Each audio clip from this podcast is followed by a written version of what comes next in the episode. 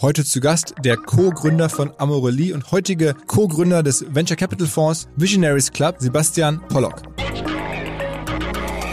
Ich habe hier ein bisschen was gespart. Ich werde jetzt mindestens mal neun Monate bis maximal zwölf Monate werde ich nichts anderes machen, außer Ideen ausprobieren. Ich werde nicht mich irgendwo anstellen lassen. Ich werde auch kein Geld verdienen. Ich werde einfach von meinem ersparten Leben, habe in so einer klitzekleinen äh, Studenten-WG in der in der Mollstraße, schräg gegenüber vom Soho-Haus in Berlin, habe ich in einem von diesen ähm, Plattenbauten gewohnt und habe da rauf und runter den ganzen Tag und häufig auch die ganze Nacht an irgendwelchen Ideen gebastelt, die größtenteils nichts waren. Und äh, hatte dann aber irgendwann gemeinsam mit Lea, die ich noch vom BCG-Praktikum kannte, hatte ich dann irgendwann die Idee für Amorelie.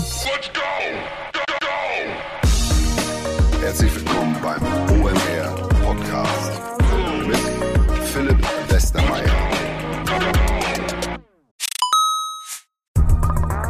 weil die Kolleginnen und Kollegen von Instaffo, also der Jobplattform für den Tech- und Sales-Bereich, von der ich hier schon häufiger berichtet habe, mittlerweile bei uns doch groß engagiert sind hier im Podcast. Ihr hört immer wieder hoffentlich von Instaffo. Deswegen habe ich die Kollegen vor kurzem mal selber persönlich kennengelernt und war wirklich sehr angetan. Sie haben mir dazu erzählt, es gibt eine neue Finanzierungsrunde in die Firma. 10 Millionen werden da investiert. Das ganze Thema wird also immer relevanter. Daher nochmal hier mit Nachdruck der Hinweis. Wer Menschen sucht im Bereich Tech und Sales, denkt an Instaffo. Die haben da scheinbar wirklich eine neue magische Soße gefunden, wo sie über ihre Plattform ein automatisiertes Matchmaking zwischen Arbeitnehmer und Arbeitgeber ermöglichen und das ist im direkten Marktvergleich dreimal effektiver, was die Quote von Bewerbung zu Einstellung angeht. Hilft natürlich auch, dass sie bereits über 100.000 passende Talentprofile auf der Plattform haben und dass man sehr, sehr schnell ins Gespräch kommt. Innerhalb von 48 Stunden bewerben sich die ersten Talente bei den Arbeitgebern oder man kann sogar als Arbeitgeber einer vorselektierten Gruppe an Talenten aktiv eine Nachricht schicken oder sie zum Chatten einladen, um sich noch schneller kennenzulernen und zu prüfen, könnte das passen. Also nicht nur ich und die Geldgeber offensichtlich glauben an Instaffo, sondern auch mittlerweile über 1800 Firmen, darunter O2, RTL, HelloFresh, MyPoster, viele, viele weitere. Instaffo ist auf OMR Reviews bestbewertet 4,8 Sterne in der Kategorie Recruiting Plattform. Firmen, die nun Instaffo ausprobieren möchten, sehr gerne. Ihr spart außerdem 500 Euro auf die erste Besetzung, wenn ihr euch anmeldet über Instaffo mit Doppel-F, instaffo.com slash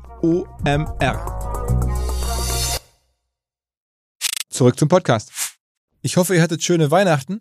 Jetzt im Schatten von Weihnachten kommt passenderweise ein Podcast mit Sebastian Polly Pollock, der in den letzten Jahren auch ein bisschen im Schatten gestanden hat, vollkommen zu Unrecht. Und zwar im Schatten von Lea Sophie Kramer, unserer Stammgästin, die ja in den letzten Jahren zu einer der bekanntesten äh, Digitalpersönlichkeiten in Deutschland aufgestiegen ist. Jedenfalls haben die beide zusammen und gemeinsam und gleichberechtigt Amorelie gegründet. Und dann ist der Polly weitergegangen und hat einen der größten deutschen Venture Capital Fonds geraced, zusammengebaut und darüber haben wir auch im Kern gesprochen. Das ganze Amorelie-Thema habe ich ja schon vor einigen Monaten hier mit Lea auch ausführlich gesprochen, da kommen wir trotzdem noch ganz kurz drauf zu sprechen, aber im Kern ging es jetzt darum, wie man eigentlich so einen Fonds raised, also wo das Geld herkommt, das ist ja nicht nur sein eigenes Geld. Natürlich haben wir darüber gesprochen, wie viel eigenes Geld er überhaupt verdient hat, aber vor allen Dingen auch, wer ihm Geld gegeben hat. Ganz überraschend kommt dann raus, unter anderem einer der Gründer von Spotify, aber auch Mario Götze, aber auch die spannendsten, erfolgreichsten deutschen Gründer der aktuellen Phase, worein dann solch ein Fonds derzeit investiert. All das ähm, haben wir besprochen und ähm, ja, ich fand es irgendwie ein wichtiges Update, jetzt endlich mal auch Polly ähm, hier ins Rampenlicht im Podcast zu schieben. In dem Sinne, auf geht's direkt rein ins Gespräch mit Sebastian Pollock. Herzlich willkommen, Polly, Sebastian Pollock. Ich freue mich sehr, hier heute zu sein. Ja. Sehr cool. Man, man kennt Endlich. dich auch äh, als, als langjährigen Gründer und Unternehmenspartner ähm, unserer Stammgästin Lea. Ne? Ihr habt gemeinsam Amorelie gemacht. Ähm, ja. Davor, wie gesagt, hast du eine ganz beeindruckende so akademische Geschichte, WHU, St. Gallen, alles so, was man so wieder mitnehmen kann, mitgenommen. Akademisch würde ich das jetzt nicht nennen. Das wäre ein bisschen übertrieben, aber. Also nicht sehr wissenschaftlich, sondern sehr, aber, aber alle äh, Einblicke bekommen, die man so kriegen kann. Ähm, und dann ähm, ging es bei dir direkt los. Du hast aber sofort quasi vor Amorelie schon eine erste Station gehabt als VC, ne? Genau, ich habe eigentlich mal, also es kommt jetzt ein bisschen darauf an, wie lange wir, wie weit wir ausholen wollen, aber ich habe irgendwie als kleiner Junge war ich immer schon sehr unternehmertumsbegeistert ähm, äh, und und habe da irgendwie schon viel mit Technik rumhantiert.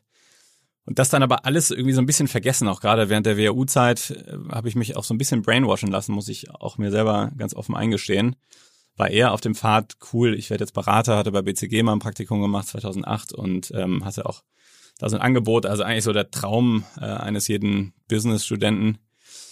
Und dann musste ich tatsächlich, ich musste überredet werden, von einem Kommilitonen hier, geh doch mal, das war 2009, geh doch mal zu diesem Rocket Internet. Das kannte damals noch keiner. Ähm, das sind irgendwie die Jungs, die hüpfen da in Berlin rum, machen da irgendwas.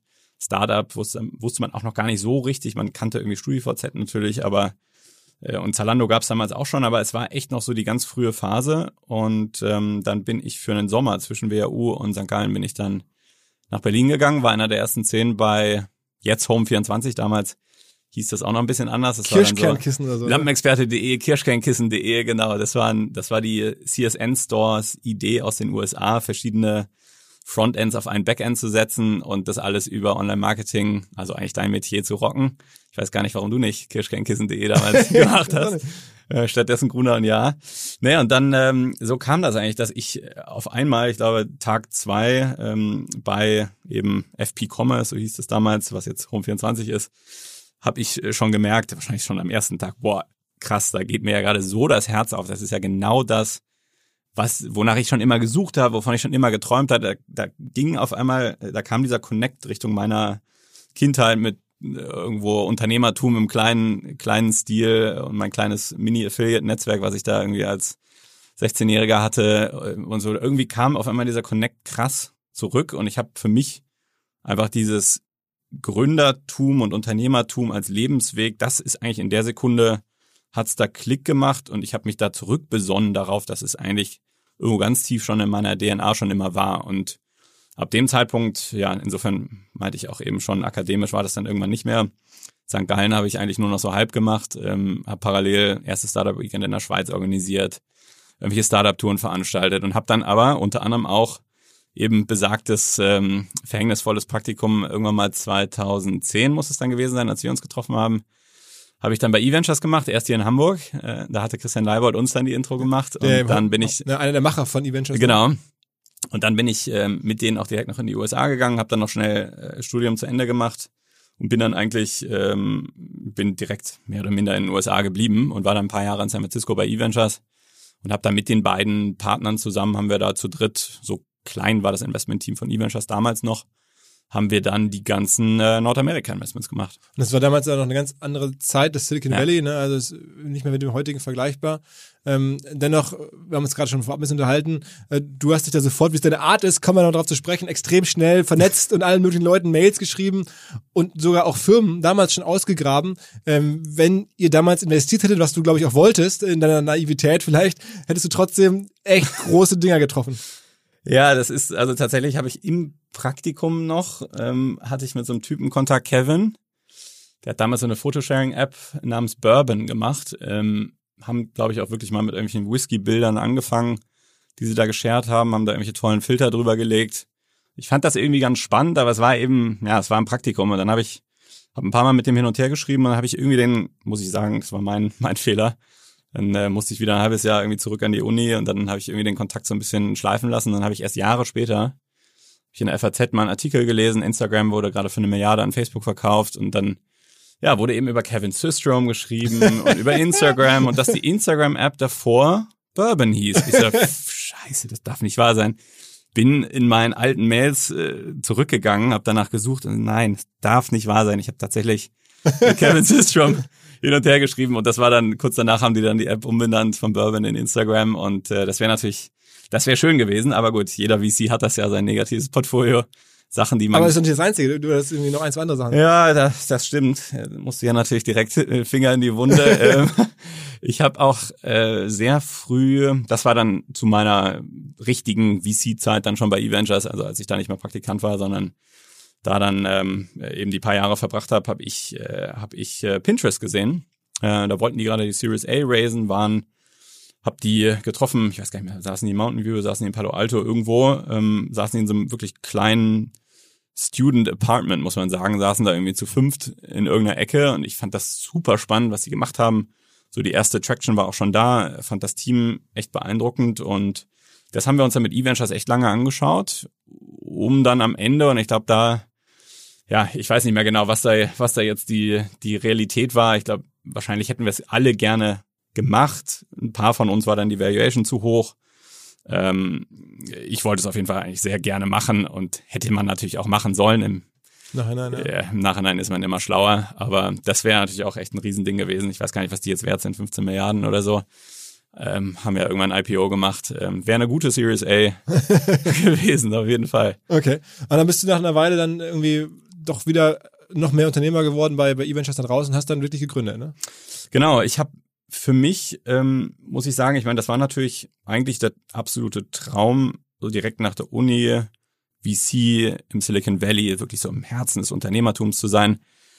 War es auch, aber ich habe trotzdem immer dieses Gefühl gehabt, ah, ich, ich will selber gründen. Das, also seit eigentlich diesem einen verhängnisvollen Sommer in Anführungsstrichen zwischen WHU und St. Gallen, ähm, als ich da das erste Mal überhaupt bei einem Startup war, hier bei, bei Home24 im Praktikum, hat mich das einfach nicht mehr losgelassen. Und ähm, deshalb habe ich dann auch irgendwann für mich die Entscheidung getroffen, dass ich auch gesagt habe, ich glaube, ich kann auch nur dann wirklich guter Investor sein, wenn ich mal selber gegründet habe. Und äh, deshalb bin ich da rausgegangen und habe dann, das war 2012, und habe dann Ende 2012 nach auch einer Phase, die von ganz vielen Auf und Abs charakterisiert war, wo sich meine Eltern echt viele Sorgen gemacht haben, weil ich eben gesagt habe, nee, ich will auch, ich habe hier ein bisschen was gespart. Ich werde jetzt mindestens mal neun Monate bis maximal zwölf Monate werde ich nichts anderes machen, außer Ideen ausprobieren. Ich werde nicht mich irgendwo anstellen lassen. Ich werde auch kein Geld verdienen. Ich werde einfach von meinem ersparten Leben habe in so einer klitzekleinen äh, Studenten-WG in der in der Mollstraße, schräg gegenüber vom Soho-Haus in Berlin, habe ich in einem von diesen ähm, Plattenbauten gewohnt und habe da irgendwie meine 200 Euro im Monat Miete gezahlt, weil ich so ein kleines Zimmerchen hatte und habe da rauf und runter den ganzen Tag und häufig auch die ganze Nacht an irgendwelchen Ideen gebastelt, die größtenteils nichts waren und das war schon ziemlich depressiv, muss ich echt sagen. Es war jetzt mit die, naja, es war nicht die schönste Zeit in meinem Leben, so ich formuliere es mal positiver. Und äh, hatte dann aber irgendwann gemeinsam mit Lea, die ich noch vom BCG-Praktikum kannte, hatte ich dann irgendwann die Idee für Amorelie. Das heißt irgendwie die berühmte Lea Kramer, muss man heute sagen, mhm. ähm, hast du damals durch Zufall bei BCG irgendwie getroffen gehabt?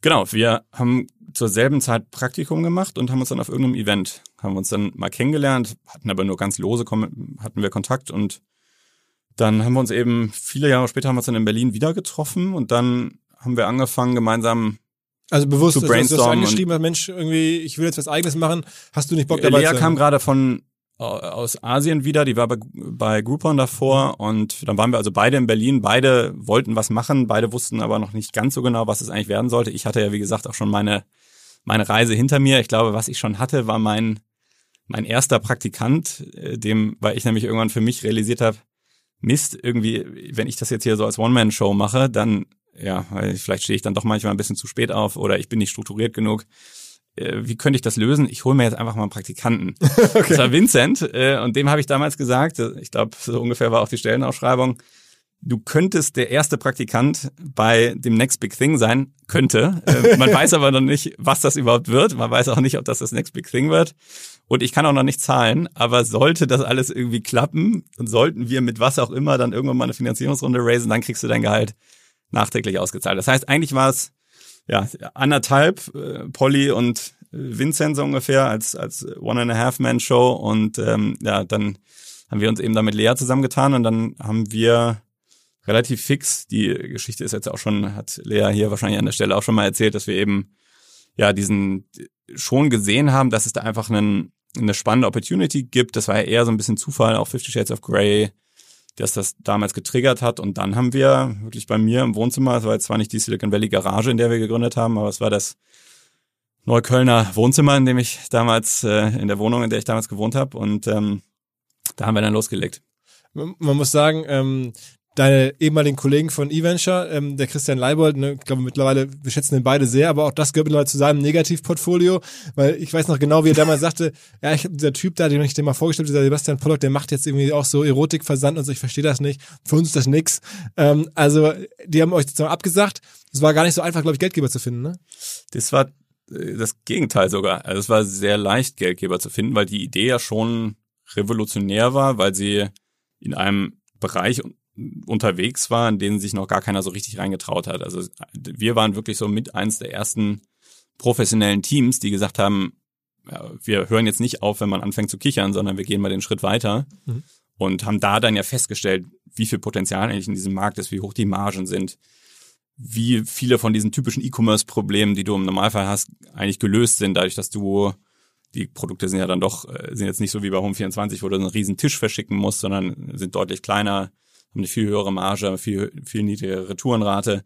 Also irgendwie hat uns das einfach fasziniert und das hat aber nicht nur uns fasziniert, sondern auch ganz viele Investoren. Also wir waren von Anfang an oversubscribed in den ersten Runden, die wir gemacht haben. Oversubscribed heißt, es gab mehr Geld, als ihr eigentlich brauchtet. Genau.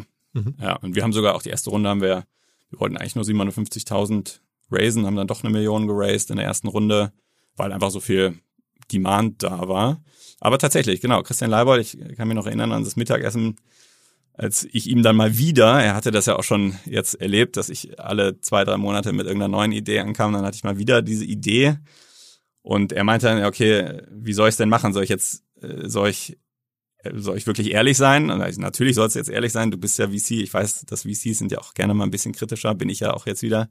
Als VC ähm, kenne ich das jetzt ja auch, aber ja, er hat mir dann hat eigentlich die Idee in Stücke zerlegt und dann bin ich da mit, mit, äh, mit gesenktem Kopf, bin ich da von diesem Mittagessen dann zurückgekommen und dann irgendwo unterwegs habe ich dann irgendwann gesagt, nee, stopp, ähm, wir machen das jetzt einfach, äh, das ist egal, es wird immer Leute finden, die eine Idee kritisieren und das, Christian hatte ganz viele Punkte, die auch alle eingetroffen sind und die, wo Was er recht hatte. Also Kundenakquisition war immer das große Thema gerade am Anfang, weil du eben das so richtig skalierbar Kundenakquisition hinzubekommen, war extrem schwierig, weil du bei Google und bei Facebook wurden uns ganz viele Stolpersteine in den Weg gelegt, weil das einfach, äh, ja, regulatorisch äh, wollten die das eigentlich nicht so richtig, dass sowas, ist eigentlich schade, weil Amroli ist ja das komplette Gegenteil von Schmuddel, sondern es war ja total Mainstream und Zalando-Style und Cosmopolitan und Vogue-mäßig eher.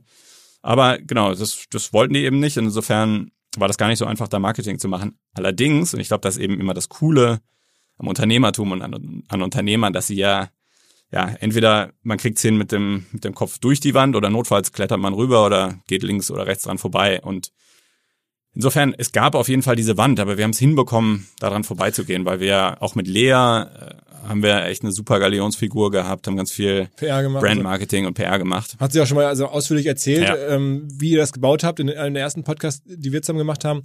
Ähm, es ging ja auch schnell. Ich meine, ihr habt es dann gegründet und relativ zügig, drei, vier Jahre später, war es dann bei Pro7 und es war auch, glaube ich, ein, dann eine richtig große Firma, ne? muss man auch sagen. Ich, letzten mhm. Zahlen, 60 Millionen Umsatz habe ich mal gesehen, über 10 Millionen Euro Ergebnis. Das muss man erstmal bauen in, in, in kurzer, kurzer Zeit. Ne? Genau, es war dann so, dass wir also 2000, Ende 2012 gegründet und dann haben Lea und ich das ja gemeinsam für sechs Jahre dann auch gemacht und aufgebaut und haben dann am Ende dieser sechs Jahre hatten wir eben, hatten wir auch schon länger äh, von ProSieben dieses Angebot. Wir haben ja sehr eng auch mit denen zusammengearbeitet, dass wir zuerst haben wir einen Teil der Firma verkauft und dann haben wir 2018 im März haben wir dann den Rest, bis auf ein ganz kleines Bruchteil, einen ganz kleinen Bruchteil haben wir dann auch noch den Rest verkauft.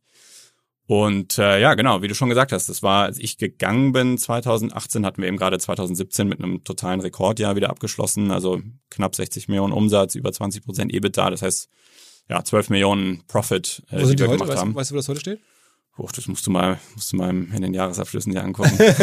Aber es ist weiter gewachsen. Ja, die Firma wächst auch weiter und ist auch, ich meine, das ist auch für mich das Schöne jetzt. Wir kommen ja nachher noch auf Visionaries Club, auf den Fonds, den ich jetzt mache. Das ist natürlich sehr schön auch zu sehen, dass das so eine dieser Gründungsgeschichten sind, wo ich habe vorhin noch mit Lea geschrieben, äh, ich bin Partneronkel ihrer Tochter Lea ist bei mir im Fonds investiert, der damalige ProSieben-CEO Thomas äh, Ebeling ist bei uns im Fonds investiert. Also es sind wirklich, es ist immer eine dieser Geschichten, wo nicht Exit und danach sind irgendwie mindestens einer der Parteien ist irgendwie unglücklich, sondern in unserem Fall war das, ist das wirklich ist eine, eine sehr schnell wachsende, starke, profitable Firma, die wir da aufgebaut haben in einem spannenden Bereich und das hat eben dazu geführt, dass, glaube ich, auch bis zum heutigen Tage alle, alle happy sind vielleicht nochmal, was ungewöhnlich ist, dass man sozusagen jetzt als, als nicht, ähm, äh, ja, sag mal, Pärchen, ähm, auch nicht als Geschwisterpaar, sondern sozusagen ganz random in sich sozusagen ein Typ, eine Frau oder eine Frau einen Typ sucht als als als äh, Gründungspartner oder Partnerin. Ähm, ich kenne fast kein anderes Beispiel. War das damals schon so, dass du dachtest irgendwie, Mensch, hier diese Lea, die ist so mega energiereich und irgendwie talentiert oder war es einfach so, sie war halt gerade da und du warst halt gerade da oder äh, es ist ja schon eine ungewöhnliche Geschichte und gerade so in der heutigen Zeit finde ich es spannend, das einmal ganz zu, zu, verstehen, warum ihr euch da gefunden habt. Weil ihr wart ja, wie gesagt, nicht, nie, nie in, in einer Beziehung oder so, nach meinem Verständnis. Genau, das, das ist richtig. Das ist gut, dass du das hier nochmal klarstellst. Ähm, das ist tatsächlich so. Also zum einen, ich glaube gar nicht, dass es so ungewöhnlich ist. Ich meine, du hast ja auch mit West Wing, ähm, Stefan und Delia und sicher noch die äh, viele weitere Beispiele. Ähm, aber bei uns lag es, glaube ich, auch, also zum einen haben wir uns persönlich sehr geschätzt und gleichzeitig bot sich das natürlich auch für dieses Thema total an, ähm, dass wir dann in diesem Thema, dass wir eben auch ganz bewusst sagen, Lea ist eher eben die, die, die Galionsfigur nach außen, ähm, ich wirke eher etwas im Hintergrund. Und das war insofern echt eine richtig, richtig starke Kombination. Also, um auch das äh, klar zu machen, wir ist jetzt nicht so, dass Lea nur nach außen gewirkt hat. Also wir haben uns das Business ja einfach 50-50 aufgeteilt und ein Teil von Leas 50 Prozent war eben auch die, die Repräsentanz nach außen. Mhm, mh. Aber am Ende kann man ja so ein bisschen nachgucken. Genaue Zahlen gibt's da nicht. Du bist da ja auch sehr schweigsam, aber ich glaube, ihr habt da trotzdem mit dem Verkauf dann in Summe ganz gutes Geld verdient. Also was man da recherchieren kann, so Größenordnung zwischen 20, 30 Millionen dürften euch beiden da in Summe zugeflossen sein. Liege ich da ganz falsch oder ist das einigermaßen nach, nah dran? Du beziehst dich wahrscheinlich auf irgendeinen ProSieben Geschäftsbericht, in dem man, glaube ich, irgendwelche Zahlen findet. ähm, also, ich glaube, für uns war das, äh, ich, ich werde es jetzt nicht so ganz im Detail sagen, aber es war einfach echt eine coole Validierung natürlich dessen, was wir da gemacht haben, äh, was wir da aufgebaut haben. Und hat euch auch finanziell unabhängig gemacht, muss man auch sagen.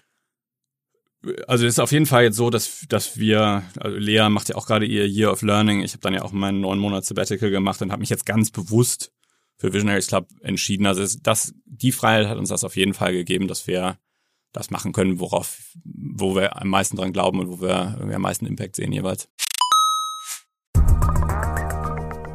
Hinweis auf Findling. Findling ist eine sehr erfolgreiche SEO-Agentur, die bis vor einiger Zeit noch Webstube hieß und mir vor allen Dingen deswegen ins Auge gestochen ist, weil ihre Masterclass beim OMR-Festival ruckzuck ausverkauft war. In Minuten wollten Menschen hören, was die Kollegen von Findling zum Thema SEO zu sagen haben. Ein Grund dafür sicherlich die Referenzen. Findling arbeitet unter anderem für Firmen wie Snox, Ergotopia, Dermanostik oder mein BAföG. Der Fokus ist also, Firmen über Performance SEO beim Wachsen zu helfen. Wer herausfinden möchte, ob sich für ihn auch SEO lohnt oder die Ansätze von Findling vielleicht konkret lohnen, der kann sich eintragen. Es gibt keinen Sales Call, sondern eine kostenlose Beratung unter findling.de slash OMR. Also auf der Landingpage eintragen und dann gibt es eine Beratung, wenn es richtig gut läuft, vielleicht von Maurice Marinelli, dem Gründer persönlich.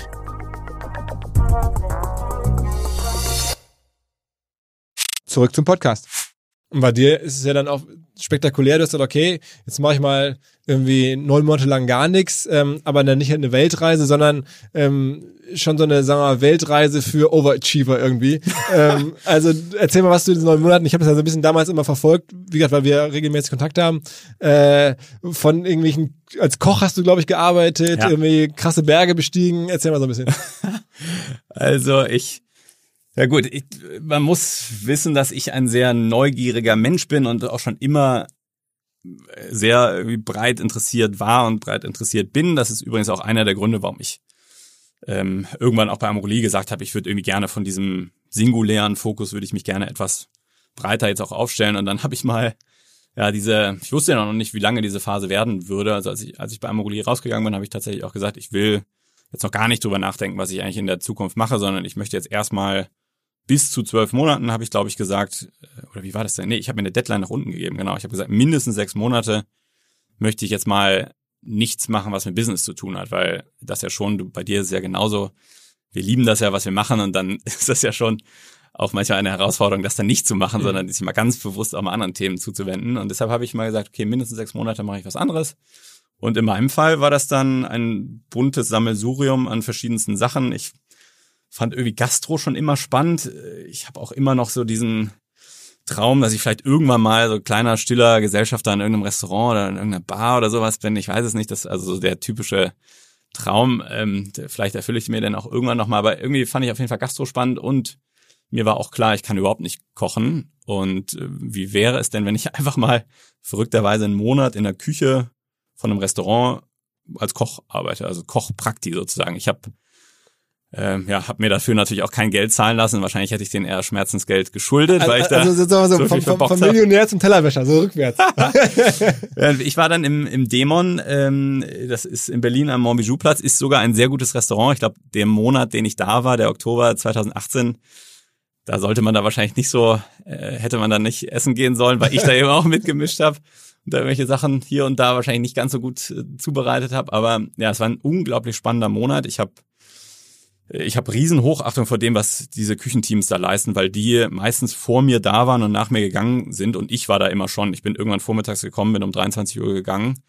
Ähm, dann hast du um 15 Uhr hast du eine Stunde Pause, gibt's dann Mitarbeiter essen. Einer von den Köchen, das habe ich dann auch teilweise sogar gemacht, kloppt dann irgendwas zusammen und ähm, da setzt sich da zusammen hin und isst dann, nachdem die Mittagsschicht durch ist. Aber ansonsten ist das ja 72 Plätze in dem Restaurant. Äh, typischerweise ist eben ist ein besseres Restaurant. Trotzdem haben sie mich genommen. Ähm, hast du dann irgendwie so deine vier, fünf Gänge. Das heißt, du machst da dann schon 350 Gänge pro Abend musst du dann zubereiten und da herrscht schon richtig raus Klima. Du stehst die ganze Zeit in der Küche. Ist nicht so wie wir faulen Office-Arbeiter, die da irgendwie auf unseren am Schreibtisch rumlümmeln, sondern es ist wirklich richtig, richtig krass. Dieses Multitasking. Ich habe immer gedacht, ich bin irgendwie so ganz gut im Multitasken, bis ich in diese Küche gekommen bin. Ich habe noch nicht mal mitbekommen, wenn da eine neue Order reinkam. Da hatten, da hatten die die schon angefangen zuzubereiten und ich äh, ja, war da irgendwie immer noch am rumwerkeln mit Gericht Nummer eins. Aber jetzt kann ich, wenn du mal zu mir kommst, ich kann immer noch nicht gut kochen, aber ich kann, ich habe jetzt so eine Inselbegabung, möchte ich es jetzt mal nennen, im Kochbereich. Also ich kann, glaube ich, drei, vier, fünf Gerichte, die ich dann damals eben die ganze Zeit gemacht habe, könnte ich dir jetzt gut zubereiten. Also wenn du jetzt zum Beispiel Oktopus äh, aus schwarzem Quinoa an Hummerschaum, kein Problem. Hört sich auch echt mega advanced an. Aber wenn du mich jetzt äh, darum bittest, dass ich dir irgendwie, äh, weiß ich nicht, ähm, Nudelauflauf mache, das kann ich immer noch nicht. Also insofern, es war jetzt nicht Kochschule, es war, es war Einblick. deutlich anders. Genau, das habe ich gemacht und das muss ich auch sagen, da können wir auch nachher nochmal drüber sprechen. Das ist natürlich auch hochspannend. Wir haben mit Visionaries Club dann haben wir später ein Investment gemacht, auch in dem Gastronomiebereich in Schoko. Und da kannte ich diesen Painpoint des Nachbestellen zum Beispiel. Den habe ich da schon live gesehen. Insofern, ich glaube, das ist immer cool, sich einfach mal mit unterschiedlichsten Themen zu beschäftigen, weil es immer den Horizont erweitert und man weiß nie, wo, wozu es gut ist. Und du warst am Schweigekloster und also genau, das also, habe ich auch gemacht. Das war, ähm, da war ich zehn Tage, habe ich diese Vipassana-Meditation gemacht. Das hatte mir einer meiner besten Freunde ein paar Jahre vorher mal erzählt. Funktioniert so, das kann man auf der ganzen Welt machen. Das ist nicht konfessionell, also das heißt, es ist jetzt nicht Kloster, Kloster, sondern es ist einfach, ja, das ist, kannst du auch ähm, in, in komplett neutralen Orten machst du das, aber du bist wirklich zehn Tage nur mit dir selber beschäftigt. Du darfst nicht kommunizieren. Und kommunizieren heißt nicht nur sprechen, sondern das heißt auch, du darfst keinen angucken, du darfst nicht gestikulieren, darfst nicht deine Mimik nutzen für irgendwas, du darfst nicht schreiben, du darfst nicht lesen, darfst keinen Sport machen. Zehn Tage lang, jeden Morgen wirst du mit einer Glocke um 4.30 Uhr geweckt. Um 4, um 4.30 Uhr ging, glaube ich, Meditation los. Hast du stundenlang, über zehn Stunden pro Tag hast du meditiert. Ähm, warst nur mit dir selber. Ich habe das, weil ich mir das sehr kurzfristig überlegt habe, habe ich das ähm, in Südafrika gemacht, war aber, das hört sich jetzt wieder total fancy an, aber es war südafrikanischer Winter, wusste ich auch. Also ich wusste, es wird ein bisschen kalt, ich wusste nicht, nur nicht, dass es so kalt wird. Also ich habe eigentlich zehn Tage gefroren. Ich habe in einem kleinen Räumchen, hatte ich mein, mein kleines Zimmer, da stand nur mein Bett drin und viel Platz war auch nicht. Ich habe das zärtlich meine Zelle genannt, ähm, die ich, weil ich mir irgendwann, muss ich echt sagen, ich war, also ich war, glaube ich, noch nie so allein in meinem Leben ähm, wie in diesen zehn Tagen, weil ich, ich hatte ja nur mich Mhm. und musste mich auch selber aushalten, was sehr spannend ist. Wie hast du das gefunden? Also wie kommt man auf so eine Idee? Ähm, das hatte mir eben einer meiner besten Freunde erzählt und ich habe das dann jahrelang, habe ich immer Gründe, äh, also ich stand jahrelang stand das auf meiner Liste an Sachen, die ich dieses Jahr machen möchte, habe aber trotzdem auch jahrelang wieder jedes Jahr einen Aber guten Grund gefunden, das nicht zu anmelden? machen. Kannst dich einfach anmelden. Und dann sagst du, ich bin jetzt auch Kostet dabei. auch nichts. Ähm, du kannst dann nur, wenn du das zu Ende machst, dann kann, darfst du danach spenden. Ähm, wenn du es nicht zu Ende machst und abbrichst, was natürlich nicht so gerne gesehen wird, ähm, dann, dann, dann darfst du Wie- sogar wie gar heißt das genau? Also zahlen. jetzt jemand zuhört, Vipassana, V-I-P-A-S-S-A-N-A. Und das ist in Afrika, also Südafrika. Das ist auf der ganzen Welt. Das kannst Mhm. du überall machen, kommt ursprünglich aus Indien, Mhm. nicht konfessionell. Also ich kann's. Also werden krass. überrannt von Leuten. Ich meine, ganz viele Menschen haben ja solche Bedürfnisse jetzt auch Ja. gerade aus der, sagen wir mal, ähm, aus den Eliten teilweise, dass die sagen, ich möchte sowas mal erleben. Da hat man das Gefühl, gibt es da Wartelisten oder sowas? Ich glaube schon, dass es ziemlich, also je nachdem, wo man es machen will, das war auch der Grund, warum ich dann nach Südafrika gegangen bin. Europa war, glaube ich, komplett ausgebucht. Ähm, und Ja, ich in meiner naiven Fantasie hörte sich Südafrika dann auch ganz schön an, aber ich wusste eben nicht, dass es dann da, wo ich das mache, dass es dann da auch schneit. Das war in Worcester, das ist so anderthalb Stunden von Kapstadt entfernt, direkt an den Bergen, super schön gelegen. Aber ja, ich glaube, zehn Tage in meinem Leben, in denen ich mich noch nie so einsam gefühlt habe, wo ich ähm, irgendwann meine kleine Zelle, ähm, wie gesagt, das war, war, war mein Spitzname für mein kleines Zimmerchen, in dem es immer kalt war, ähm, das Einzige, was mir teilweise noch, das hört sich jetzt wirklich, das hört sich jetzt ein bisschen melodramatisch an, aber äh, sagen wir mal so, es ging mir teilweise nicht ganz so gut, aber dann habe ich jeden Tag diese Zelle, äh, also mein Zimmer, Entschuldigung, äh, jetzt fange ich auch schon an, äh, das ähm, ein bisschen zu übertreiben, aber ich habe jeden Tag diese, einfach mir einen Besen genommen und habe dieses Zimmer ausgefegt. habe jeden Tag irgendwie meine Wäsche, das, was ich irgendwie hatte, was ich, das T-Shirt vom Vorabend, habe ich einmal ähm, gewaschen und auf eine Wäscheleine gehängt, weil mir das irgendwie so ein bisschen Sinn gegeben hat, also ein bisschen Halt gegeben hat. Das kann man, man sich wahrscheinlich nicht so richtig vorstellen, weil man aber nichts zu tun hat oder weil man sitzt so naja, weil weil du wirklich nichts machst außer meditieren und sein, sag ich jetzt mal. Ähm, und wenn du dann noch irgendwie, also ich glaube, das ist genau das, was was dich wahrscheinlich auch antreibt, was mich auch antreibt und was wo ich da auch gemerkt habe, dass mir das einfach da, da gibt's natürlich irgendwas in mir, was mir, was mir Energie gibt. Und das ist irgendwie immer dieser Antrieb, ich möchte gerne was machen. Und das musste ich da halt da einmal komplett auf Null setzen. Und deshalb hat's mir dann geholfen, wenn ich hier und da zumindest mal ein bisschen das Gefühl von Sinn hatte und von, ich mache jetzt mal wieder was. Auch wenn das nur war, äh, mein kleines Zimmerchen auszufegen. Mhm, mh. Und dann sagen wir mal, bist du nach dieser, nach dieser neuen Monatsphase mit solchen Erlebnissen ähm, dann aber zu dem Schluss gekommen, was du eigentlich machen willst, ist wirklich jetzt Unternehmer sein, aber als Unternehmer einen Fonds gründen und in Startups investieren. Das ist sozusagen die Lösung dann gewesen. Ich habe äh, genau, ähm, ich habe mir da einfach ziemlich lange Gedanken dazu gemacht, auch sehr ergebnisoffen. Ich wusste immer, dass ich etwas im unternehmerischen Bereich machen will, ähm, weil ich einfach wirklich, habe ich ja vorhin auch schon gesagt, ich liebe Unternehmertum, ich liebe Unternehmer.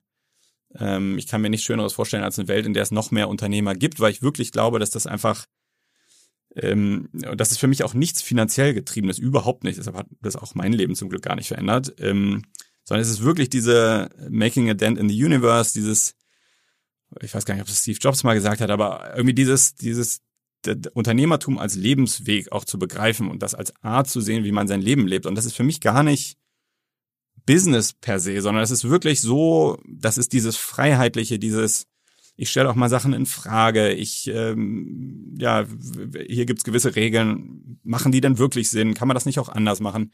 Für mich ist das sowas Positives und immer fortschreitendes, zukunftsträchtiges, dass mich das einfach schon immer begeistert hat. Und ich habe mir einfach überlegt, wie kann ich diese Leidenschaft dafür und auch meinen, meinen großen Spaß daran, auch anderen zu helfen, die gründen wollen, gerade mittendrin sind in der Gründung. Ähm, das hat mir auch schon immer sehr viel Spaß gemacht auch schon zu Amorelie-Zeiten. Ich habe auch angefangen damals auch schon äh, Angel Investments zu machen, habe da ja mittlerweile auch wie 20, 25 Angel Investments gemacht. Da hat es mir auch immer viel Spaß gemacht, mit Gründern zu arbeiten. Insofern habe ich irgendwann eben gesagt, für mich ist, könnte es echt ein spannendes Setup sein, wo ich auch meiner Neugierde so ein bisschen nachkommen kann.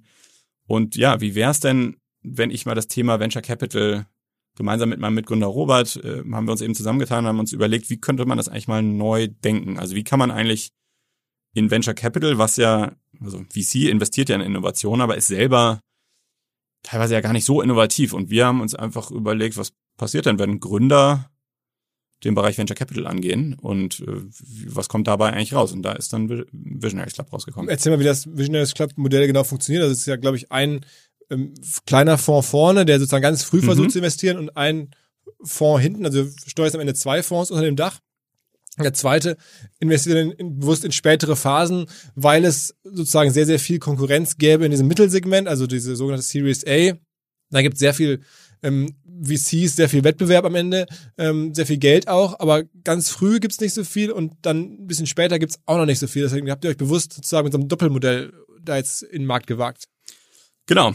Ähm, was wir gesehen haben aus dieser unternehmerischen Sichtweise ist, und ich glaube, da muss man sich auch wirklich nichts vormachen.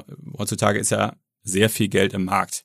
Das heißt, einfach nur einen Venture Capital Fonds zu starten, just because, das war uns einfach, macht auch keinen Sinn. Das macht keinen Sinn, wäre auch für uns irgendwie, wäre es nicht die Herausforderung gewesen, hätten wir nicht so spannend gefunden. Äh, insofern haben wir uns eigentlich anhand so ein paar, an, an, anhand ein, von ein paar Prinzipien haben wir uns überlegt, wie, wie müsste eigentlich der Fonds aussehen, den wir uns selber als Gründer gewünscht hätten. Und das war zum einen, dass wir gesagt haben, wir wollen in diesem Fonds, wollen wir nur smartes Kapital bündeln und dieses Kapital investieren wir dann wiederum in Unternehmen. Und was ich meine mit smartem Kapital ist, dass wir bei uns zwei Gruppen an Fondsinvestoren haben. Das nennt man dann LPs, also Limited Partner. Das sind die Investoren, die bei uns in Visionaries Club investiert haben. Die eine Hälfte sind Digitalgründer. Ähm, das sind mittlerweile über 20 Unicorn-Founder. Also richtig krasse Liste. Auch da habe ich das ein bisschen verfolgt und ab und zu bekomme ich eure ähm, sozusagen Update-Post und also von von Niklas Tenström, also dem dem Skype-Gründer, ähm, weil nicht Spotify-Gründer ist auch glaube ich einer mit dabei. Ähm, durch die Bank da die Deutschen, äh, Tarek ähm, äh, von About You, also sehr sehr viele. Ich glaube Runtastic-Gründer sind mit dabei. Also wirklich so das das Who is Who so der Digitalszene in Berlin. Ähm, bis hin zu, ich habe sogar gesehen. Äh, Fußballstars, Mario Götze ist mit dem Fonds. Also du hast da irgendwie ein sehr, sehr breites äh, Einzugskreis ja. sozusagen.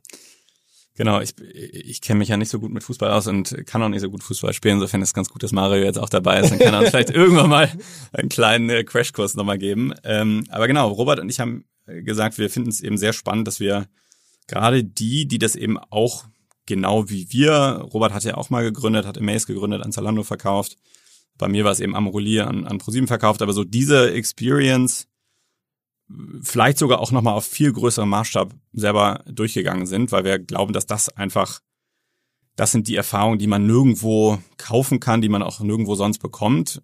Und das ist eben, du hast jetzt ein paar Namen genannt, da sind ja dann noch ein paar zusätzlich, Flixbus Jungs und so weiter.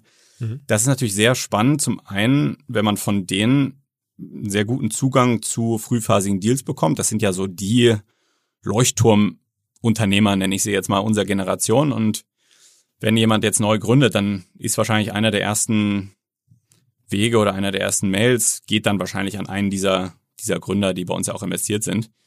Die wiederum haben aber natürlich sehr viel zu tun mit ihrem eigenen Kerngeschäft und haben jetzt nicht so richtig die Zeit, die ganze Zeit ihre Inbox zu monitoren und zu gucken, welche spannenden Pre-Seed oder Seed-Deals sind da eigentlich gerade reingekommen. Das heißt, da kommen wir dann ins Spiel, helfen denen so ein bisschen auch ihren Dealflow zu managen, weil die das einfach an uns weiterleiten, was für uns als Fonds natürlich sehr stark ist, weil wir so Zugang zu Themen haben, die die, die viele im Markt da noch gar nicht sehen. Und gleichzeitig sind diese ganzen Gründer, haben sich auch alle bereit erklärt, auch mit, mit einem Teil ihrer Zeit auch unseren Portfoliofirmen zu helfen.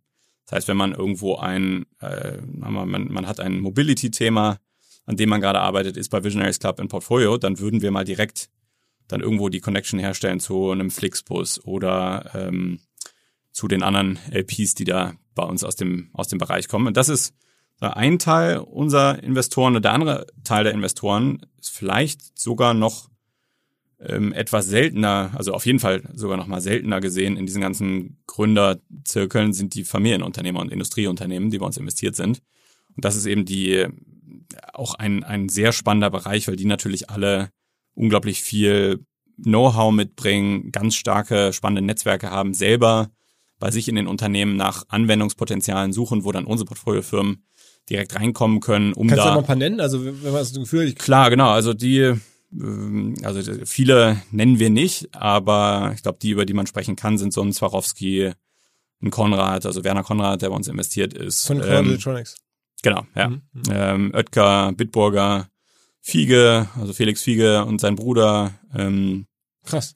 Und also wie, wie macht man das? Wie macht man das? Also wie kommt man an solche Menschen ran? Also sowohl auf der einen Seite, ähm, ich kann mir vorstellen, dass du natürlich jetzt die Flixbus-Gründer kennst von, äh, sagen wir mal so, altersmäßig, erfahrungsmäßig ist das ja irgendwie ähnlich. Klar, bei denen ist es nochmal krasser jetzt als, als, aber trotzdem, da kennen wir ja auch gemeinsam hm. viele Leute, ja. da habe ich ein Gefühl dafür. Ähm, selber, aber wie kommt man dann auf der einen Seite an Mario Götze ran, sagen wir mal, dass der irgendwie sagt, okay, Mensch, ähm, ich habe zwar von Startups nicht so viel Ahnung, weil ich bin ja Profisportler, ja. Ähm, aber trotzdem dir vertraue ich und dir gebe ich Geld. Und auf der anderen Seite, wie holt man dann da jetzt irgendwie Werner Konrad oder irgendwie die, was hast du gesagt, Bit, was, Bitburger? Bitburger, Oetker, Fiege, Haniel und Co., Mittal etc. Also, wie kommt man an die, also wie macht man das? Zum einen waren die, kommen die schon aus dem Netzwerk. Also wir haben nie so richtig Fundraising im klassischen Sinne gemacht. Also wir sind jetzt nie losgezogen und haben an irgendwelche Türen geklopft, sondern wir sind sowohl Robert äh, mit seinem ersten Exit und dann auch mit dem, der hatte auch davor schon mal einen, äh, einen ersten Fonds gestartet. Äh, das heißt, aus diesem ersten Fonds kamen viele Investoren und dann ist es wirklich unser Netzwerk. Also es ist das, was wir uns über die letzten, jeweils über die letzten zehn Jahre aufgebaut haben, ähm, wo man auf welchen Wegen auch immer schon mal Kontaktpunkte hatte, wo man vielleicht auch schon mal zusammengearbeitet hat, gemeinsame Investments gemacht hat. Und so kam das dann zustande. Auf der einen Seite, Geld. Wir, habt jetzt, glaube ich, 80 Millionen geraced oder sowas in Summe, ne? Ja, ursprünglich, das war mal unser ursprüngliches Ziel. Da sind wir jetzt mittlerweile drüber. Also wir haben das jetzt gerade nochmal leicht erhöht. Ähm, das heißt, jetzt werden wir 100, ähm, raisen wir jetzt insgesamt. Also wir reden ja gleich, du hast ja schon ein bisschen, hast es ja mal erläutert, wie das Fondskonstrukt funktioniert, dass wir diese zwei Fonds haben. Das heißt, wir haben jetzt einen wirklich ganz frühphasigen Microfund, der nur in Pre-Seed und Seed investiert, 50 Millionen. Und dann haben wir einen, eben diesen spätphasigeren, das ist ein bisschen Co-Investment-Fonds, wo wir mal ganz, eigentlich kleiner Co-Investor in einer sehr großen Series B sind in, also in einer etwas fortgeschrittenen Runde, die dann typischerweise so 30 bis 40 Millionen groß ist. Da machen wir dann aber eben immer nur so ein Zehntel, also da machen wir so drei bis vier Millionen pro Investment. Und das ist auch, in dieser späteren Phase haben wir eben auch diesen zweiten 50 Millionen Fonds, das heißt insgesamt 100 Millionen. Ähm, genau, und ich glaube, das ist übrigens auch neben dem man, dass man die Leute kennt oder irgendwie kennengelernt hat über das eigene Netzwerk, ist das auch der, der zweite sehr wichtige Punkt. Also ja, natürlich, A, es stehen immer die Personen im Vordergrund, aber B, ist es auch diese sehr differenzierte Strategie, also dass wir genau gesagt haben, wir haben diese zwei Microfunds, wir wollen eben nicht einen weiteren 200 Millionen Fonds, 250 Millionen Fonds raisen, der dann gezwungen ist durch die Fondsgröße auch in einer bestimmten Phase nur zu investieren. Der kann ja nicht in ganz frühen Phasen investieren, weil, weil er dann auf einmal 200 Investments machen müsste. Das kann kein Mensch managen, sondern der muss dann eben in dieser Series A, was du auch vorhin schon gesagt hast, investieren. Das heißt, der ist auf einmal in so einem totalen Verdrängungswettbewerb, Kopf an Kopf in einem Haifischbecken gegen die anderen, die es da schon gibt. Weil das, das sind ja so die relevantesten in Berlin, bei Pro also so Project A ist da, ich glaube Cherry ist da, sind das so die größten Namen? Äh, genau, das sind, äh, da gibt's ja noch, gibt's ja noch einige andere, mittlerweile ja auch aus Großbritannien und aber auch aus den USA kommt, wird ja ganz viel in der Series A schon investiert. Das heißt, wir haben einfach als Unternehmer wiederum auch gesagt, ja, lass uns doch eher überlegen, was, was könnte eine differenzierte Strategie sein. Und da ist eben genau dieses Konstrukt dann auch rausgekommen. Also insofern ist das, glaube ich, der zweite Grund, warum die bei uns investieren Dritter Grund, wir investieren nur im Bereich B2B. Also wir machen keine Consumer Investments, sondern wir machen Business to Business. Also ein neues Amorelie würdest du gar nicht finanzieren am Ende. Genau, ja. Ähm, so leiten mir das dann auch Täter, aber. Weil du glaubst, einfach ein B2B wir, ist mehr Wertschöpfung? Also wir sind schon, wir, wir glauben, dass, gibt's, dass es da eine unfassbare Opportunity gibt, gerade aus Europa heraus, wo wir ja, wo dieser, dieser, dieser europäische Markt ist ja auch wirklich sehr von diesen Industrieunternehmen geprägt. Wir haben den Mittelstand, wir haben die Hidden Champions äh, und da sehen wir einfach eine unfassbare Opportunity, da entlang der industriellen Wertschöpfungskette, also wirklich von Produktion zu Einkauf, äh, Logistik, Warehousing, Sales, After Sales bis hin zu allen Querschnittsfunktionen, die jedes Unternehmen hat, sei es Marketing, sei es Finance, sei es HR, da eben in die neue Generation an Tools, an Enablern, an revolutionären Projekten zu investieren, weil wir glauben, dass das eben so, wenn man sich das mal anschaut, die letzten 15 Jahre standen eher im Zeichen von B2C und wir glauben eben ganz stark, dass so die nächsten 15 plus Jahre äh, sich ganz, ganz stark auf diesen Bereich B2B auch fokussieren wird. Was jetzt natürlich nicht heißen soll, dass es keine weiteren B2C-Themen gibt, die erfolgreich werden. Das sehen wir ja auch. Aber wir wollen eben für uns wir sind ja auch äh, Focus of Fail, äh, war so immer mein, einer meiner Lieblingssprüche bei Amorelie. Ähm, wir glauben eben ganz stark an Fokus. Wir glauben an Michael Porter, der gesagt hat, äh, Strategy is deciding what not to do. Also wir haben eben für uns ganz klar gesagt, unsere Strategie ist, dass wir nicht alles machen, sondern wir wollen eben ganz klar in diesem Bereich B2B, wollen wir natürlich auch dann gerade unsere Familienunternehmer, unsere Industrieunternehmen nutzen, um uns Zugang zu spannenden Themen zu beschaffen, um diese Themen noch besser einschätzen zu können, als es viele andere im Markt können, weil wir eben den direkten Draht zu all diesen Industriespielern haben äh, und die eben auch das uns zugesagt haben und wir da das Commitment haben, dass sie sich, die haben da ja auch alle äh, große Lust drauf und Interesse daran, dass sie sich eben auch mit diesen Themen beschäftigen. Sag mal ein paar, sag mal ein paar Firmen, in die ihr jetzt investiert habt, also so ein bisschen Highlights aus dem Portfolio. Wir sind, also wir haben zwölf Investments gemacht über die letzten zwölf Monate, das heißt, wir sind auch ziemlich aktiv. Uns gibt's ja erst seit zwölf Monaten. Und ähm, haben da sowohl, also haben sieben Investments im Seed- und Pre-Seed-Bereich gemacht und fünf Investments im Growth-Bereich. Natürlicherweise kennt man deshalb die Growth Investments auch eher, also solche Namen wie ein, ein Personio zum Beispiel oder ein Schoko. Ähm, Schoko ist das Ding, was sozusagen aus deiner Küche Genau, im Gastro-Bereich. Äh, das ist so spannend, was die machen. Also die, die haben erkannt, dass dass, und ich habe es ja selber miterlebt, dass Nachbestellungen im Gastrobereich funktionierten bis vor Schoko einfach komplett über beim einen Hersteller oder Lieferanten, nicht Hersteller, Lieferanten und Großhändler musstest du über Fax ordern, beim nächsten hattest du eine kleine WhatsApp-Gruppe, beim anderen musstest du anrufen, beim vierten hast du irgendwie in einem ganz schlechten Online-Formular deine Bestellung reingetippt. Also Essensbestellung quasi für also Genau, für, also die, die Nachbestellung fürs Restaurant. Mhm. Und was die gemacht haben, ist eine super simple Mobile-App zu entwickeln, auf der alle Lieferanten und Großhändler konsolidiert sind und das Restaurant kann dann auch in einem kollaborativen Modus, das heißt das gesamte Küchenteam ist auch in dieser App, können die dann bestellen. Also es nimmt unglaublich viel Aufwand auf der, sowohl auf der Restaurantseite als auch auf der Lieferantenseite und deshalb ist diese Firma auch sehr erfolgreich. Da ist ja auch mittlerweile öffentlich, dass die jetzt zweimal 32 Millionen Dollar geraced haben ähm, und ja, die, die, die sind sehr, sehr spannend. Und die hätten eigentlich gar nicht mit reinnehmen müssen. Also man, das ist mehr, weil die sich für euch jetzt nicht Geld ähm, erhoffen, sondern eher wirklich dann das Netzwerk. Bei zum einen das, bei Schoko waren wir sogar auch schon länger investiert. Das heißt, die, die kennen wir schon lange, da waren wir schon ab der Seed investiert. Aber dann gibt's eben auch solche Themen wie, wie ein Personio, die, die machen Software, ne? genau, die machen so das Betriebssystem für, für die Personalabteilung für kleine und mittelständische Unternehmen. Ähm, der, ja, sehr spannend, super Team aus München, äh, die gibt's schon eine ganze Weile. Und, und da waren wir schon ein paar hundert Millionen wert, ne? Genau, die haben jetzt auch gerade wieder eine größere Runde gemacht mit Excel und da waren wir zum Beispiel noch nicht direkt investiert. Mein Mitgründer Robert hatte schon mal eine, eine seiner ersten Portfoliofirmen, hatte er schon mal bei an Personio verkauft. Aber wir mit Visionaries Club waren, waren da noch gar nicht investiert und dann haben die tatsächlich so, die hatten schon eine Series B mit Index geraced und da haben wir uns dann noch so ein bisschen, konnten wir uns da dann noch mit anschließen und waren deshalb dann auch noch mit drin, bevor dann die Series C mit Excel geraced wurde.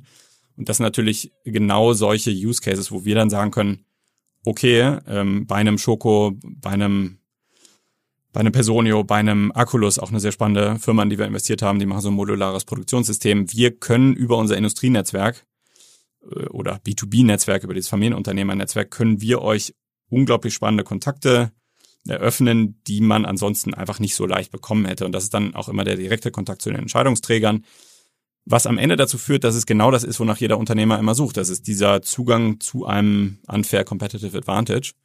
Und den können wir eben unseren Port Portfoliofirmen eröffnen. Das heißt, habt dir bewusst ausgedacht, okay, der Dealflow kommt mehr von den ja. äh, bekannten Digitalgründern, die genau. automatisch äh, ne, andere Gründer nach sich ziehen oder sozusagen angesprochen werden von, von ja. neuen Gründern.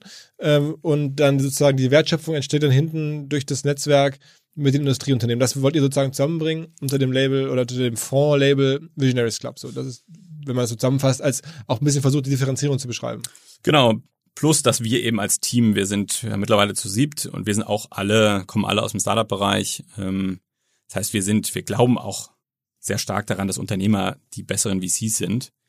Und ähm, ja, haben, haben deshalb auch gesagt, dass wir unser Team entsprechend zusammenstellen und, und haben so jetzt eben angefangen, über die letzten zwölf Monate zu, schon mal zu investieren, sind da echt sehr glücklich, wie das bisher gelaufen ist. Es ist natürlich noch, das ist sehr früh aktuell, aber ja, zumindest wenn wir uns anschauen, welche, in welche Themen wir reinkommen, reingekommen sind, also was wir eigentlich auch für uns gewonnen haben, mit wem wir auch jetzt gerade, ich meine, das ist jetzt alles total vertraulich, da kann ich auch keine Namen nennen, aber wir gucken uns jetzt gerade ein Thema in diesem Growth-Bereich gemeinsam mit Excel an. Wir gucken uns ein anderes Thema gemeinsam mit Sequoia an, also wahrscheinlich mit den besten, den besten VCs global. Und das ist natürlich dann, gerade wenn du erst zwölf Monate alt bist, ist das natürlich ein totaler Ritterschlag schon mal. Dass die euch einfach ernst nehmen und mit reinnehmen und so.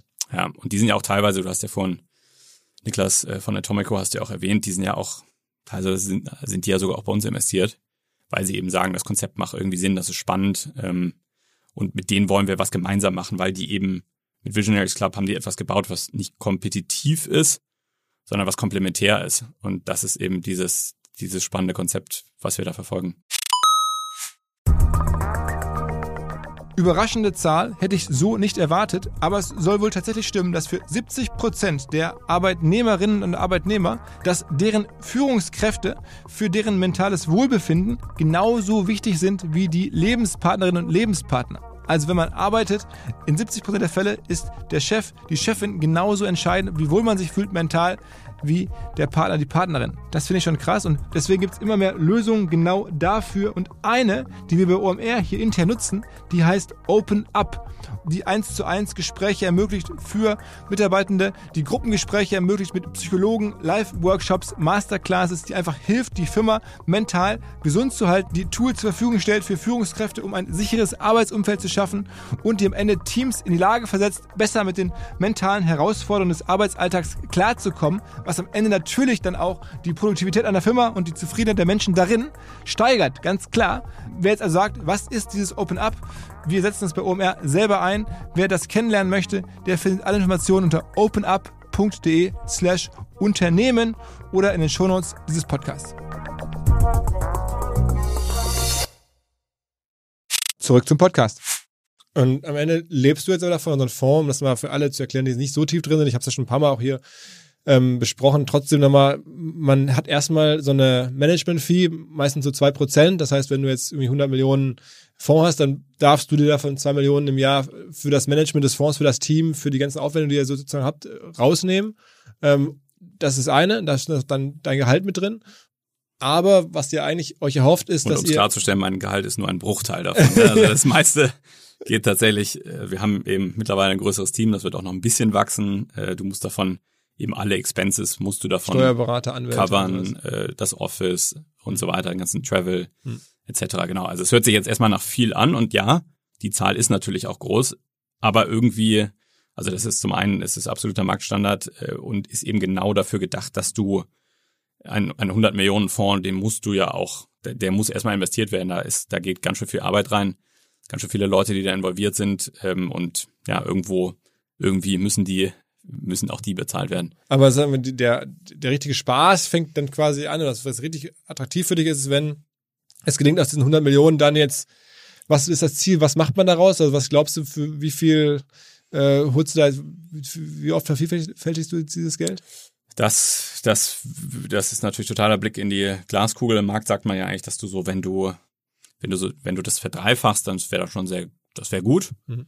Ähm, alles drüber hinaus ist natürlich unsere Ambition. Mal sehen. Aber Also dann wäre das aber so, um das mal Modell einmal zu erklären, wenn ihr es jetzt verdreifachen würdet, dann ähm, kämen mal 300 Millionen zurück und dann hättet ihr davon dann nochmal diesen sogenannten Carry, also 20 Prozent ist es ja meistens Ja, von diesen genau. 300 Millionen, abzüglich, glaube ich, dem, was man initial ähm, investiert hat, natürlich. Genau. Ja. Ähm, würde dann an euch fließen. Also jetzt, wenn dann jetzt 300 Millionen, dann minus 100 Millionen, sind dann 20, 200 bleiben dann übrig, davon 20, weil 40 Millionen würden dann an euch fließen, dann wäre es halt wirklich eine super Arbeit. Dann hättest du wahrscheinlich den, den nächsten großen Exit gemacht, quasi mit dem Fonds, wenn man so will. Genau, das, so funktioniert die Mathematik jetzt mal auf ein Stück Papier. Mal sehen, wie das dann am Ende ausgeht. Und es ist natürlich auch, auch da partizipiert natürlich auch unser Team. Und es dauert Jahre, ne? Also ich meine, du hast jetzt Genau, und das ist eben, das, also so eine typische Fondslaufzeit sind ja dann zehn Jahre. Mhm. Ähm, das heißt, du investierst meistens über die ersten drei, vier, fünf Jahre, machst du die Erstinvestments und dann ist so eine Art Holding-Periode, wo du dann den Firmen immer noch weiter hilfst, aber wo du insbesondere eben auch schaust, wo du nachinvestierst, wo du auch hilfst beim Exit. Aber das, genau, das beschäftigt einen dann schon auch noch eine Weile. Aber das heißt, wenn jetzt jemand irgendwie da draußen zuhört, der irgendwie in der frühen Phase über irgendeine B2B-Idee nachdenkt, ähm, würde ich dann ein Intro zu dir machen. Ähm, Genau, einfach an, an Sebastian at, at visionaries.vc einfach eine E-Mail schreiben. mhm. Und äh, wir freuen uns natürlich immer. Also das ist äh, eigentlich genau, Wie viele, wie viele ähm, Ideen, äh, sagen wir mal, die einigermaßen relevant sind, kriegt ihr so in den ersten zwölf Monaten? also wir kriegen erstmal jetzt ungefiltert sind es tausende Ideen tatsächlich, die man auch im Laufe eines Jahres bekommt. Und das dampfen wir natürlich dann schon sehr stark Tausende auch zusammen. wirklich. Dass also Ja. schon so viele Menschen auch schon von euch gehört haben, dass ihr irgendwie potenziell Geld habt oder Geld vergebt. Weil eben, weil diese Strategie und weil dieses Konstrukt schon, weil, weil das schon sehr einmalig ist. Also das, das gibt's einfach. Manche Fonds machen etwas ein bisschen in die Richtung, aber so gerade in diesem Konstrukt mit genau dieser LP-Base, also mit den Investoren, ähm, mit diesem sowohl Growth als auch Pre-Seed und Seed-Fokus, das ist schon, und mit uns als, als Unternehmerteam, Gibt das, das ist schon sehr spannend. USA oder sowas irgendwie einen, einen Fonds, der so ähnlich funktioniert? Nicht, da, also wirklich genau so, glaube ich nicht. Es gibt natürlich, es gibt VC-Fonds wie so ein Village Global zum Beispiel, die haben auch Geld dann von einem Mark Zuckerberg und ähm, von Jeff Bezos. Ich glaube allerdings nicht, dass die dann auch so aktiv da sind. Und das ist schon das, was bei uns echt spannend ist, dass wir jeden Tag Kontakt mit unseren Fondsinvestoren haben und jeden Tag wieder überlegen, was könnte eigentlich für unsere Portfoliofirma spannend sein, mit, mit wem, mit wem könnten wir sie mal vernetzen. Und Hast du schon mit Mario Götze gesprochen, seit, seit er in Eindhoven ist? Ähm, wir haben, glaube ich, ähm, WhatsApps hin und her geschrieben. Ja. Neulich haben wir mal, haben wir auch mal wieder gezoomt, aber ich glaube, seitdem er da ist, haben wir noch nicht gesprochen. Ja. Okay, okay, okay. Ähm, wenn man bei euch investieren will, was für Summe muss man in die Hand nehmen? Das, das ist unterschiedlich. Also wir haben, wir haben einige, die haben wirklich sehr signifikant auch im zweistelligen Millionenbereich bei uns investiert.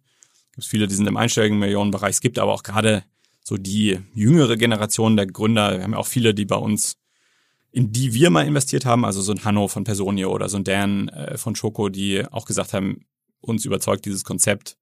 Wir kennen die Jungs so gut, wir haben schon, äh, ja, die haben bei uns investiert und wir arbeiten echt gerne mit denen zusammen. Wir investieren jetzt auch zurück in, in den Fonds, in den Visionaries Fonds. Und das sind dann natürlich, teilweise haben die ja noch gar keine Exits gemacht. Das heißt, das kann dann auch mal, das können auch ja, paar hunderttausend Euro sein. Ich glaube, die, die offizielle Grenze nach unten wird ja sogar von der BaFin definiert. Das sind dann 200.000 Euro pro Fonds. Aber typischerweise ist es bei uns ein bisschen mehr. Okay. Okay, krass. Ähm, also ich bin gespannt, wie es weitergeht, ob das dann eines Tages die, wie die Rückflüsse sein werden, wie die einzelnen Portfolios. Du kannst ja auch noch investieren. Ein bisschen was haben wir ja noch offen. ja. Nicht mehr viel, aber mal gucken, mal gucken. da wir gerade da wir gerade entschieden haben, dass wir es eben noch mal leicht erhöhen, das Fondsvolumen, okay. ähm, haben wir jetzt noch ein bisschen was offen. Also ähm, meine E-Mail-Adresse hast du ja. okay, okay, okay. Ähm, ja, Sebastian, eine geile Geschichte. Ich freue mich, dass wir, dass wir da schon sozusagen jetzt über zehn Jahre ja. den, den, den Weg gehen und immer mal wieder so Touchpoints haben. Wir waren ja, wann war das, vor zwei Jahren zusammen in, nee, letztes Jahr, ne? Letztes Jahr. Zusammen in Südfrankreich. Ja. Ähm, bisschen Rennrad fahren. Genau, ein bisschen Rennrad fahren. Ähm, und immer wieder gibt es gute Geschichten. Und das stimmt. Äh, du bist wirklich auch ein Monster-Netzwerk. Also jeder, der das hört, irgendwie, don't try this at home. Man muss auch schon dieses Netzwerk gehen haben wie du. Du bist wirklich, ähm, hast sehr viel Spaß daran, glaube ich, Leute zu treffen und bist sehr, sehr interessiert und offen. Und ähm, also ich glaube, wenn man jemanden in Berlin in der Gründerszene haben will, dann muss man dich kurz fragen und du kennst ihn. Also gerade von so einem Profi wie dir kommt, äh, ja, ja. das ist natürlich ein sehr schönes Kompliment. Vielen herzlichen Dank. Ich habe nur Mikrofone anzubieten und keine, keine Fonds und kein Geld und so. Insofern anderes Spiel, aber okay, ja. Ja, vielen Dank. Ebenso, ebenso. Vielen herzlichen Dank. Alles klar. Hat mich richtig gefreut, war richtig cool. Okay, ciao, ciao. Ciao.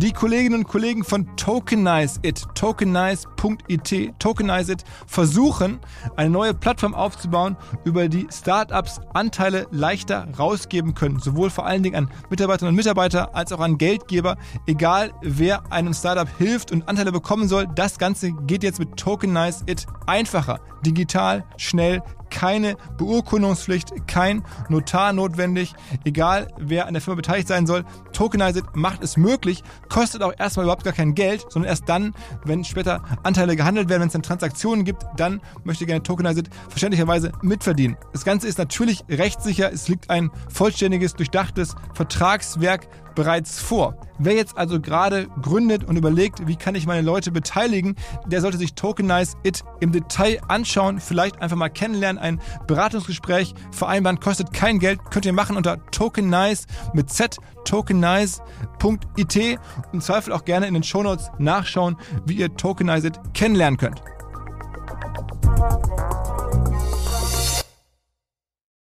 Zurück zum Podcast. Dieser Podcast wird produziert von Podstars bei OMR.